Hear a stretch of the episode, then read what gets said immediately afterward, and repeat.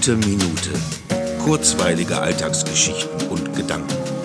Mein Name ist Matthias Hecht und jetzt geht's auch schon los. Willkommen zur 30. Episode dieser guten Minute. Wer hätte das gedacht?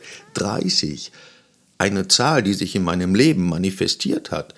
Noch unterhalb meines 30. Lebensjahres war ich der relativ festen Überzeugung, dass ich nicht älter als eben 30 werden würde. Das war so eine Marke, die mich beunruhigt hat.